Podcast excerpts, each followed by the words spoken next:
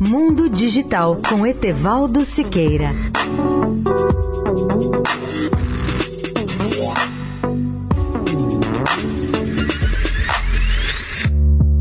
Olá, ouvintes da Eldorado. Continuamos hoje com o tema dos supercomputadores. A avaliação do poder de computação dessas máquinas é indicada pelo número de cálculos que elas podem fazer por segundo. O campeão mundial Summit, como dissemos ontem, da IBM, tem uma performance de 122,3 petaflops, ou seja, 122,3 quatrilhões de cálculos matemáticos elementares por segundo. O vice-campeão é o Sunway Taiyu com uma performance de 93 petaflops petaflops ou 93 quatrilhões de cálculos matemáticos. Muitos ouvintes perguntariam: para que serve um supercomputador com essa capacidade? Eu respondo: serve para muita coisa. Supercomputadores são hoje a mais poderosa ferramenta para estudos e pesquisas científicas de alta complexidade, como, por exemplo, prever as mudanças climáticas de longo prazo em escala mundial para a realização de pesquisas científicas em física, química, biologia ou medicina, ou ainda para coisas terríveis como o desenvolvimento de armas nucleares. E na década de 1990, os supercomputadores já faziam coisas extraordinárias, como vencer o campeão mundial de xadrez Gary Kasparov, que foi derrotado por um computador Deep Blue da IBM. E em 2011, outro dessa empresa, Watson, passou a disputar na televisão e com muito sucesso os jogos de conhecimento e de raciocínio no programa chamado Jeopardy da TV americana e venceu a todos os especialistas, cientistas, à exceção de um. O Brasil também tem supercomputadores. Eles estão instalados nas maiores universidades, em laboratórios de pesquisa e em grandes empresas como a Petrobras. Até há oito anos, um dos mais modernos do país era o Tupan, nome brasileiro do supercomputador XT6 da CREI, instalado no CPTEC, Centro de Previsão do Tempo e Estudos Climáticos do INPE, o Instituto Nacional de Pesquisas Espaciais de São José dos Campos. Hoje, contudo, o Tupan está obsoleto,